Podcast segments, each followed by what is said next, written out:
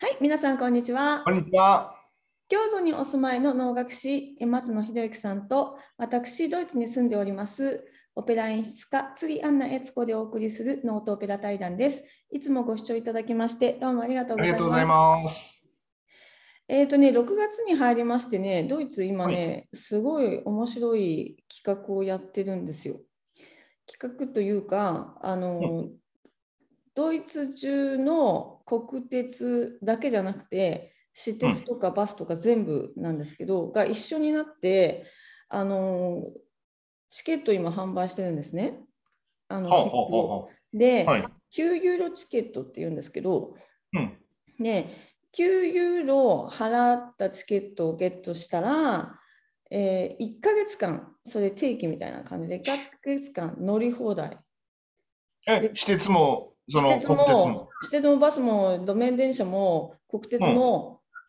えー、と急行はダメなんですけど、こあの国鉄の場合は、あの各駅停車みたいなやつだけなんですけど、うんうんうんうんででもあのその新幹線にあたる ETA っていうのと準新幹線みたいなのが ETA っていうんですよ。でそういうあの国際列車ですね。でそれだけがダメなだけで、あのローローカルだけどその結構こうスピードを出して走る電車もあるんですよ。そっちは大丈夫。うん、だから日本でいう通勤快速とかそういうやつですね。そうそうそうそう通勤快速みたいなやつは全然乗れるっていうやつで、えー、とにドイツ中どこでも行けるわけなんですけどうん9ユーロ。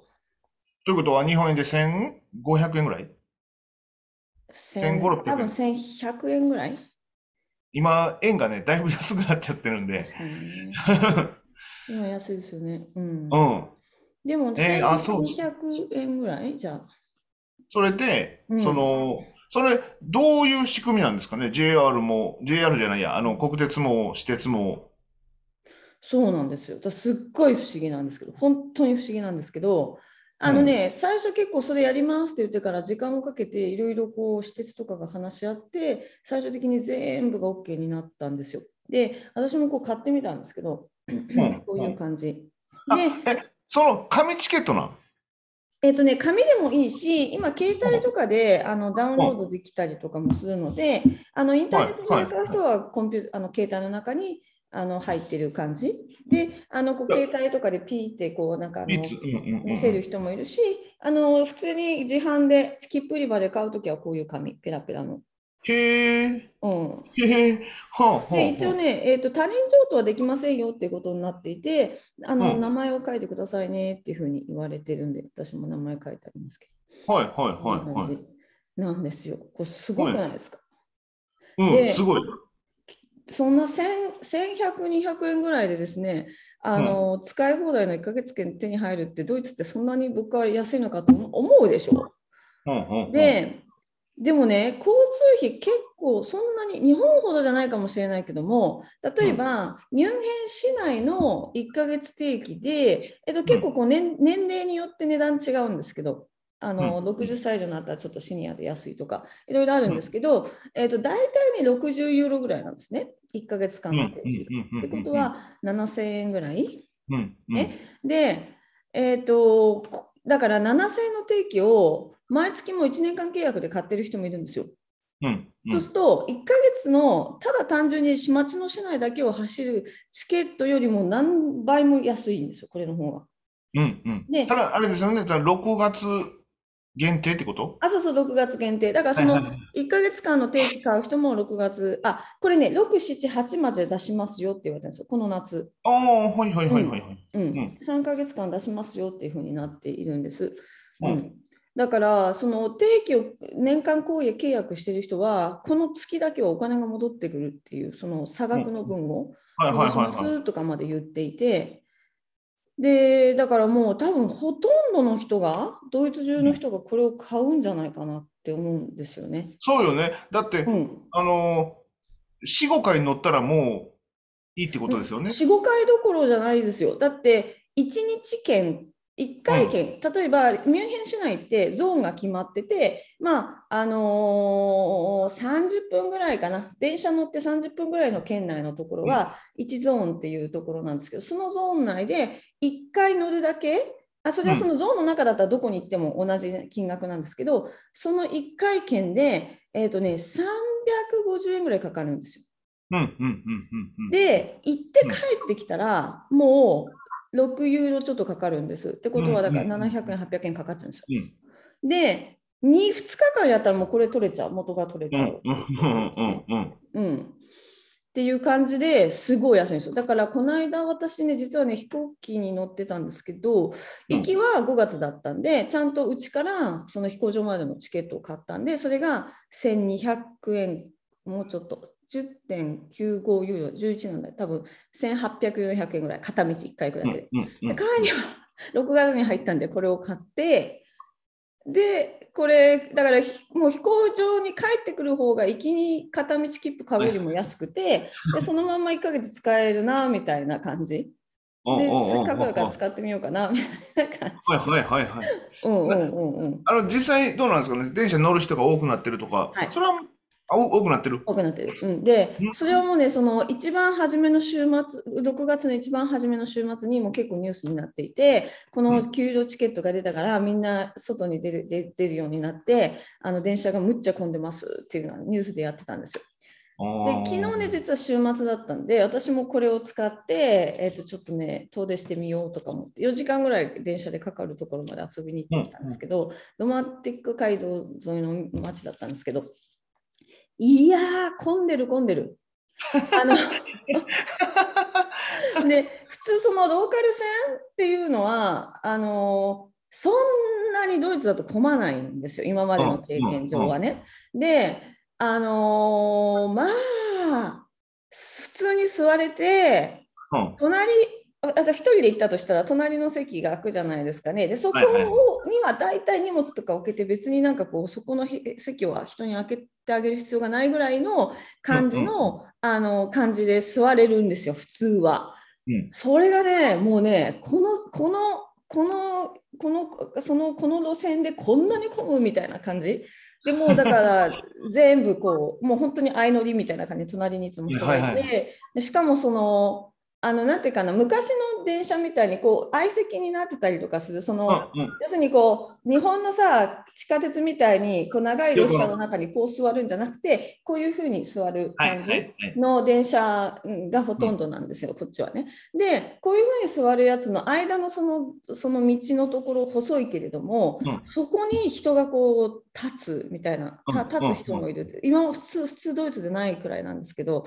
で立ってるわみたいな感じで結構混んでました。うん、で、まあ、やっぱりいろいろいろんなことを言う人がいてですね、で、まあうん。なんかそんなこう密はいけないのにみたいなね、あのどうなのっていう風な人もいるんですよ。だからそのこれは買ったけど、やっぱりなんかちょっと混んでて怖くて使えないみたいな人もいるんだけれども、なんか私のね、私自身の個人の意見としては、あのなんていうかな、その街に行く行くとさ、今さ、そういう人が出か出かけるように急になったので、あのなんか街の活気が取り戻されていてですね、あ、のおお客すお店の人とかもすっごい笑顔っていうのかしら、あのレスラーの人とかさ、お店の人とかも、人の出入りがすごい多くなったことで、すごいみんな、なんていうかな、すごい幸せそうな感じがするわけですよ。で今までなんかこの2年間、本当にこうなんか、どこの街も静まり返って、なんか活気がなかったところに、ようやく経済活動が復活してるっていう感じがすっごい感じられて、で私はね、これいいなって私は思います。うんもちろんね、はいはいあの自分のね体調管理にはもちろん気をつけて、あの抵抗力はつけてねって思いますけども、あのうんうん。で私は思います。で実は私自身あのこの間2ヶ月ぐらい前にコロナにかかったんですけどあの全く普通に正常に戻ったというかあの、まあ、熱1日ぐらい出しましたけどあの普通に元に戻りましてあのもう、うん、あの完全に治りました。だから全然なんかこう後遺症がとかいうことは全くないっていうか逆に元気になったなと思うくらいなので、い1週間ぐらい休みが取れたんであの、うん、あの別になんか無理にこ必要以上怖がる必要ないのかな、それでもそういうこう経済活動を活性化して、なんかみんなのとにかく笑顔が戻るっていうか、街に。それが本当に素敵。うん。あの、街だけじゃなくって、うん。あのーそれこそ、えっと、ホール、うん。オペラのホールが一時期、えっと、2000人のホールに50人ぐらいとかやったでしょ、なんか。そうですよね。で、それだったらやっぱり、あの、舞台にも影響してくると思うんですよね。そうですね、本当に。うん。うん。その、やっぱりその、僕ら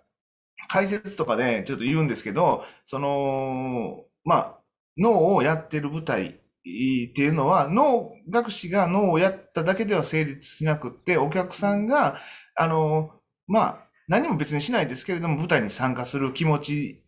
であったり、この頭の思考であったりとかっていう風な感じで、やっと成り立つうん。ものだと思うんで、うん。そこもやっぱり活気が出てこないと、ただやってるだけにそなっちゃうんでね。う。うん。いや、本当そうん。の通りです。舞台芸術ってやっぱお客様がいて成り立つ芸術だと思うんですよね。映画とかってね、こう撮りっぱなして、あとはまあ切ったり貼ったりして、編集してね、で、まあ、うん。作っていくんで、あのもうその映画っていうのはそれだけで成り立ちますけど、舞台芸術ってその日その瞬間のやっぱり時間の芸術でもあるので、うん。まあお客様の波動と舞台から出る波動がこうミックスして一つになる感じがすっごいするん。ですよね。うん、いや、本当そう思います。この先週ね、私、あとオペラも行ってきたんですよね。で、コウモリっていう、あうん。の有名なオペレッタの新作がね、ミュンヘンであったんで、ちょっと見てきたんですけど、いや、本当久しぶりになんていうかな、合唱とかも本当にワイワイ、あの普通の距離感で舞台に立てていて、今までその2年間ずっとこう距離を保たなきゃいけないから、合唱も人数減らしてとか、あの演技の動きにもすごい制約があって人にが近づかないようにとかいろいろしたんですけども今の本当にドイツはほぼ完全撤廃っていう感じなので今規制が全くないのであのそうやってまたこう普通に戻ってですねそのそのやっぱり楽しさ楽しいうん。楽しいんだうん。うん。なあの演者の方たちもねあ楽しいんだなっていう感じがすごい伝わってくるし見てる方もやっぱり嬉しいですよねそういうのが見うん。れるのが。うん、と思ってですねやっぱりまあすごいそのまああの規制があったからこそ今そういうことが大事だったんだってことにまあ気づかせてもらえてるのかそう。見直せますよね。うんううん。ん思います。まあ、うんそこで別にネガティブになる必要もないと思うんで、ポジティブうんに、なんか、あ、こういうとこ、時って、まあ、こんなことがない限りなういと思うんんで、本それを。見直す機会にちょうどいい、なったうのかなとん思います。本当にそう思います。うんねじゃあまた、あの、あれ持ってって、取ってきてください。もうもうねあの本当にあの毎週どこかに行こうと思って。ちなみに、あの、飛行機って、はい。あのーえっと、以前に比べて本数とか減ってるんですか？全然関係のない話になっちゃうんですけど。あ、ちょっとね、私はあまり飛行機がどれのツアーの本数とかってチェックすることがないので、あまりわからないんですけども、ただこの間ね、ちょっと新聞にちらっと出ていたのは、あの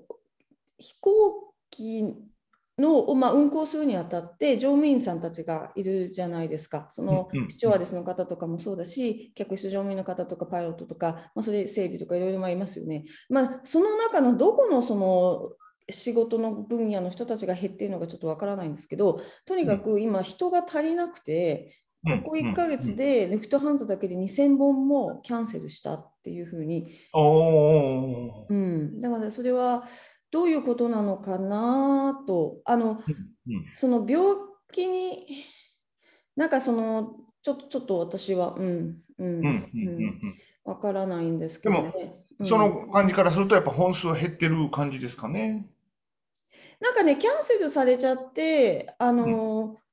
例えばこの間、本当友達がね、あのウィーンからあの日本から来てウィーンに着いてウィーンからドクターハンザで仕事のあるあのフフランクフルトまで行くっていうあれだったのがそのウィーン・ルフトハンザ間がキャンセルされちゃってしょうがないからあの電車で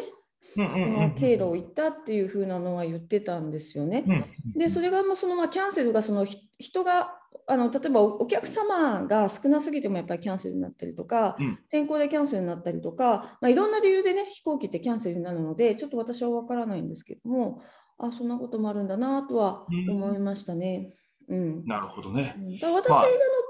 てる乗った飛行機は全然キャンセルとか全くなくて、あのお客様も普通に入ってる感じ、満席じゃなくて最後の2段、2列、3列ぐらいはちょっと空いてる感じだったんで、あのうん、うん、普通、普通、本当にごく普通に戻ったなっていう感じ。うん、なるほど。じゃあ、うんもう、ぼちぼちと、こう、動いていか、なきゃいけませんね。本当にね、そうですね。なんね。か日本はまだマスクとか結構ずっと、そうなんですよね。うん、うあの道ん。とかでもですか？野外とかでもマスク？あのね、なんか別に、日本って別に決まりはないんですよ。うん。うん、なんか、あのー本来の、な、な、どう言ったのかな、いい努力義務みたいな感じなんう。で、うんん、よくわかんないですけど、ただまあ、あのーやっぱり、あのー外でもまだ多くの人はつけてられますよね。ああ、そうなんだ。ううん。ん。じゃあね、ちょっとね、その話について次回わかりました。おはい。話しさせていただきまはす。い、わかりました。ではまた皆さん、あ、ありがとうございましありた。がとうございました。